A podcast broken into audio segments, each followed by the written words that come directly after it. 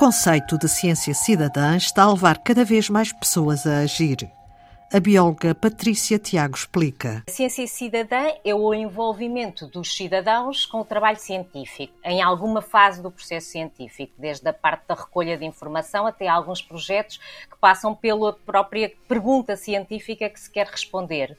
E, portanto, é, é o envolvimento de facto dos cidadãos. O conceito não é propriamente um conceito novo, ele, ele surgiu na década de 90, mais ou menos, e é um conceito que já existia, mas com outras designações, chamavam de ciência participativa participativa, ciência colaborativa, mas a, a ciência cidadã tem algumas, algumas ideias por trás ligeiramente diferentes da ciência participativa. Pede um pouco mais aos cidadãos que se envolvam ainda mais. Portanto, é de facto um conceito que está a crescer muito pelo mundo inteiro e em Portugal também. Patrícia Tiago é presidente da Associação Biodiversidade para Todos, que tem uma plataforma online e de acesso livre, Biodiversity for All sendo for escrito em numérico, e na qual os cidadãos podem registar as suas observações da natureza.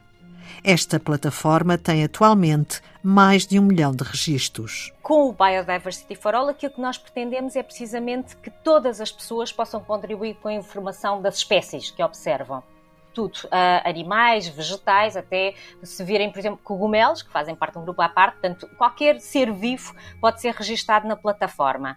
Com essa informação, os cientistas podem ir lá buscar esse, esses dados para utilizar nos seus trabalhos científicos, mas a verdade é que a, a, ciência cidadã tem essa componente científica e tem que ter, mas é muito mais do que isso, porque no fundo os cidadãos ficam a conhecer as espécies, porque se envolvem diretamente uh, com essa recolha e, portanto, ficam a conhecer muito mais aquilo que os rodeia. Portanto, tem uma componente educativa também. E tem, por exemplo, eh, sei lá, qualquer pessoa pode ir lá recolher essa informação, por exemplo, para os decisores políticos, para tudo, não é? No fundo, a informação fica disponível para as escolas poderem utilizar como ferramenta educativa. Portanto, é de facto bastante ampla a utilização que pode ser feita com esses dados. Os registros são feitos através de uma aplicação, a iNaturalist. Nós surgimos em 2010, ficámos online em 2010, mas a partir de 2018 passámos a ter uma ligação com o iNaturalist, que é um projeto americano que, que foi criado nos Estados Unidos uh, e que tem o apoio da National Geographic e da Cal Academy,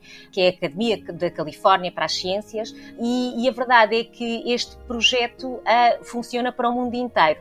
E nós acabamos por nos associar a eles e neste momento somos o nó português do iNaturalist. Portanto, quando descarregam a app, podem usá-la em Portugal ou em qualquer parte do mundo, que é a mesma, é a mesma aplicação. Quando utilizam a app, podem também utilizar depois uh, o site, não é? No, podem fazer essas observações, podem colocar essas observações no computador, mas se estiverem a utilizar a app logo naquele local, não é? Por exemplo, imagino que vai à rua e vê uma ave qualquer uh, em frente da sua casa, pode fotografá-la, uh, ela fica automaticamente com o GPS, portanto, com, com a, refer a, referência do local onde essa observação foi feita, com a fotografia, e vai entrar nessa base de dados em que depois qualquer pessoa pode pode ir lá validar essa informação.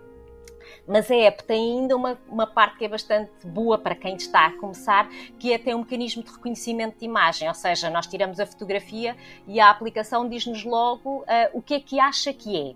Claro que com erro associado, pode haver erros, não é? Mas para alguns grupos, como tem muitas, muitas, muitas imagens, de facto uh, já são dados e já a opção que nos dá já é bastante fidedigna, mas pode não acontecer com tudo. E depois será a comunidade que vai lá validar essa observação, que vai lá dizer sim senhora ou não é outra espécie. A recolha de imagens do mundo natural pelos cidadãos é uma fonte de informação preciosa para os cientistas. Cada vez mais há artigos científicos que muitas vezes não, não é apenas a fonte de dados, não é só a ciência cidadã, mas que utilizam estes dados para reportar a presença de espécies em determinados locais.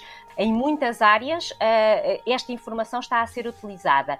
Por exemplo, há, há, há espécies que às vezes, e já nos aconteceu com, com várias, espécies que estão registadas num determinado local e que os cientistas ainda não, sabiam que ela existia em Portugal, mas não sabiam que ela estava naquele local.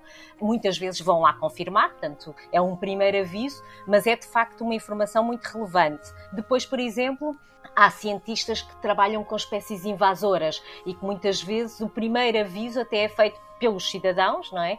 Que se depararam com uma espécie que não era, que não existia naquele local e de facto se vem a comprovar que é uma espécie que está, eh, que é nova para ali, mas que é uma espécie invasora. Estes dados têm sido utilizados para muitas finalidades científicas uh, e para muitos artigos e mesmo projetos uh, científicos em grupos taxonómicos muito diferentes aves, para insetos. Quanto menos se conhece, mais se utiliza. Por exemplo, eu costumo dizer para espécies, como por exemplo, pelo grupo dos insetos, que, é um, que, há, que há imensas, imensas espécies e que os cientistas que estudam são bastantes, mas não são os suficientes para estudar tantas, tantos indivíduos diferentes. A verdade é que isto é muito, muito importante, que é um aviso para ah, convém ir àquela zona porque de facto ali está uma espécie que nós não sabíamos. Quando a plataforma Biodiversity for All passou a estar ligada à aplicação iNaturalist, aumentaram muito as contribuições dos cidadãos. E Patrícia Tiago salienta um facto curioso nos anos da pandemia este crescimento ainda foi maior, e o que eu acho curioso, porque eu acho que as pessoas se calhar tiveram mais tempo livre e, e, e se calhar quando iam para a rua acabavam por aproveitar o seu tempo para fazer, uh, no fundo, para fazer registros, porque curiosamente o período de pandemia foi um período pelo mundo inteiro em que este tipo de bases de dados cresceram bastante e neste momento estão a crescer, nós estamos a crescer a uma taxa de mais ou menos de 100 mil observações a cada três meses, o que é imenso para Portugal, que não, de facto não tem uma tradição naturalista muito grande e, e, é curioso que cada vez haja mais um, pessoas a utilizar uh, e a, a envolver-se com a ciência também. Registre-se na plataforma Biodiversity for All, aceda à app iNaturalist e comece a fotografar o mundo natural à sua volta. Antena 2 Ciência regressa na próxima segunda-feira.